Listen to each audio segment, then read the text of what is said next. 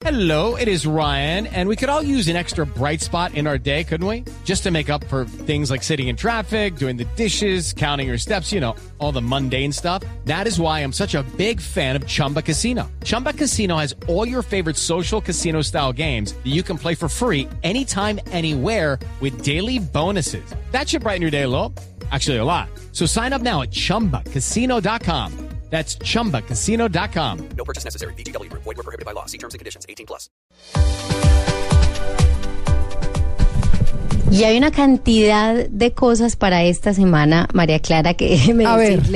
Hay de todo, pero de todo. Mm. Bien. Es impresionante la cantidad de actividades que hay, pero me gustaría mencionar una que me llamó mucho la atención porque tiene que ver con el Hey Festival, pero realmente con algo muy nuevo del, del Hey Festival, y es que hay algo que se llama Hay Verde Medellín. Bueno, nosotros decimos Hey Festival, eh, pues mundialmente se reconoce como el Hey Festival, pero pues es el Hay Festival Cartagena de Indias, que ahorita pues está en Medellín con cuatro convenciones con especialistas con temas de sostenibilidad y medio ambiente. Como Medellín se ha reconocido, digamos, por tener unos espacios eh, de investigación, unos espacios eh, científicos, museos, el Parque Explora y demás, pues eligieron a Medellín para que el próximo jueves 23 y 24 de enero se llevara a cabo el AI Verde, que es una programación de eventos. Eh, se realiza también en el marco del AI Festival en Cartagena, sin embargo, pues obviamente es un tipo de público distinto. Y acá en Medellín tendrán la participación de líderes de opinión internacionales, ellos van a compartir con todos los asistentes experiencias alrededor del tema de la sostenibilidad ambiental y social. Esto porque debemos eh, pensar que además de los espacios que, que tiene Medellín, pues también hay una recuperación de, de colombianos que estaban, eh, antioqueños que estaban viviendo en lugares que eran bastante difíciles y que ahora eh, pues avanzaron muchísimo en su vivienda, colombianos desplazados por la violencia. Hay una cantidad de, de testimonios de gente eh, que pueden contar cómo cambiaron también su estilo de vida y esto también hace parte del tema verde y el tema de la sostenibilidad. Entonces ahí estará un evento extra, un evento que además está debutando, es la primera vez que se realiza eh, algo paralelo al Live Festival en Medellín, porque también se realiza, por ejemplo, en La Guajira, eh, algo paralelo, pero eh, pues este tiene que ver realmente con el tema verde, entonces creería yo que quienes están interesados, quienes les gusta y les apasiona el tema,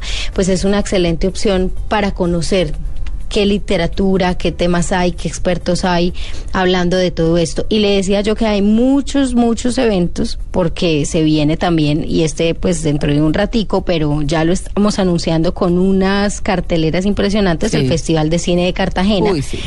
Que trae unas películas muy reconocidas del 2012, porque usted sabe que a nosotros nos llegan un poquitico tarde las cosas. Pero, por ejemplo, eh, hay nominadas al Oscar como mejor películas extranjeras y hay una cartelera y unas opciones. Hay, por ejemplo, una película chilena que es la que habla de la campaña que sacó a Pinochet del gobierno, que es candidata al Oscar también. Eh, el festival se va, en el festival se va a presentar, digamos, las mejores películas del año pasado que se estrenaron en Cannes y que también pues ahorita están eh, tocándose mucho en el tema de, de los Oscar.